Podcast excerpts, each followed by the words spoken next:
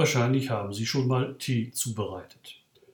Auf den Packungen können wir nachlesen, dass zum Beispiel Kamillentee sieben bis zehn Minuten im heißen Wasser ziehen soll, bevor er fertig ist. Wer diese Zeit nicht abwartet, der erhält einen Tee, der eher nach heißem Wasser schmeckt und auch seine heilende Wirkung nicht entfalten kann.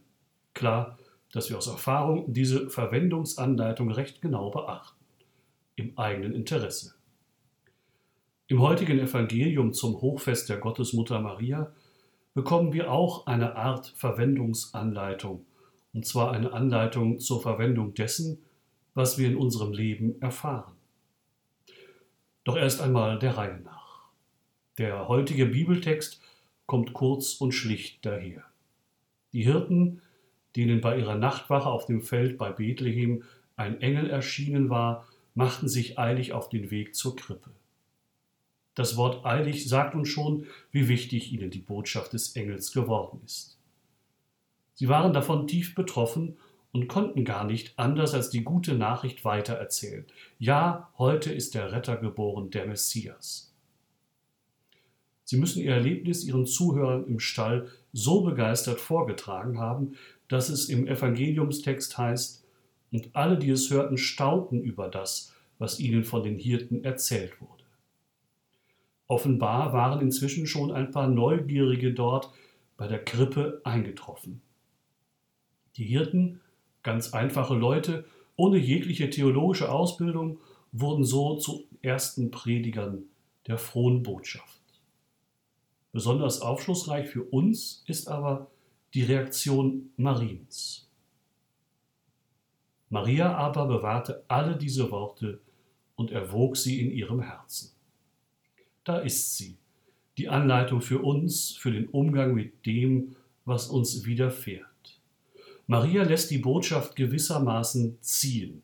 Sie gibt dem Geschehenen die nötige Zeit, damit es seine Wirkung auch entfalten kann.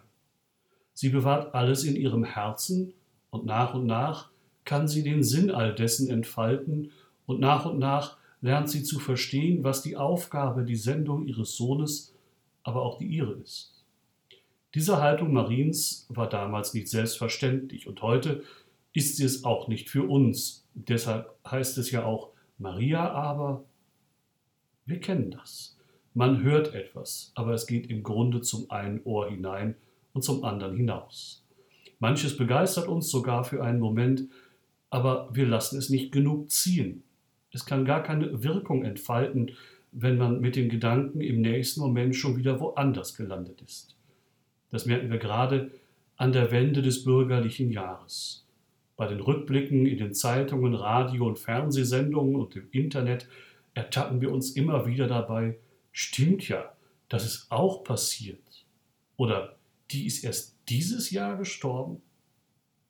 Die Nachrichten aus aller Welt prasseln auf uns ein. Und wenn wir die persönlichen Geschehnisse im vergangenen Jahr betrachten, kommen wir auch manchmal ins Schleudern. Es bleibt oft wenig hängen. Die Fotos haben wir vielleicht noch nicht einmal eingeklebt oder vom Handy heruntergeladen. Die Zeit rennt, gerade auch durch die neuen Medien und technischen Möglichkeiten immer schneller und wir hecheln hinterher. Maria setzt da einen Kontrapunkt. Sie macht das ihr Widerfahrene gewissermaßen haltbar. Sie konserviert es in ihrem Herzen. Da ist es kein Wunder, dass die Kirche dieses Fest und diesen Text an den Anfang des neuen bürgerlichen Jahres gelegt hat. Sie will uns ermuntern, immer wieder im Laufe des Jahres innezuhalten und auch im Gebet zu überdenken, was an uns in der Welt mit anderen passiert. Gewissenserforschung nennt man das altmodisch. Aber der Gedanke ist immer wieder neu und belebend. Die Dinge im Gebet vor Gott sacken lassen und dann daraus Trost, Ermutigung oder auch Zerknirschung, die zum Neuanfang anregt, zu gewinnen. Das gilt sicher für jeden und jede von uns persönlich, aber auch gesellschaftlich. Wie lassen wir die ungewohnten Erfahrungen dieser Pandemie in uns ziehen? Ist Gesundheit wirklich alles? Was, wer fehlte mir am meisten? Was tut gut? Was tat weh? Wie kam ich mit den ruhigeren Zeiten im Lockdown zurecht?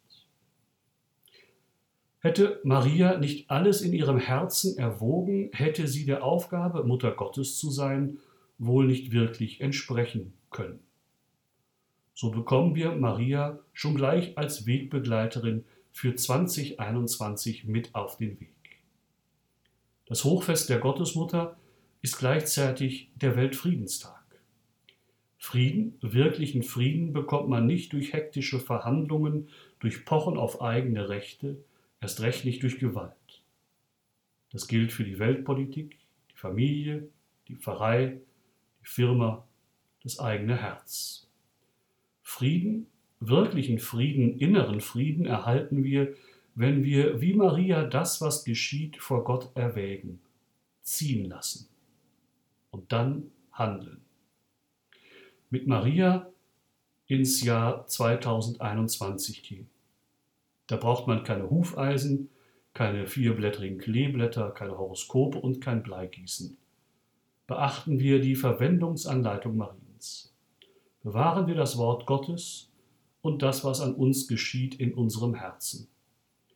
Lassen wir es ziehen, einwirken, denken darüber nach. Dann rennt die Zeit nicht so oder weg, sondern wird zu einer tragenden Zeit.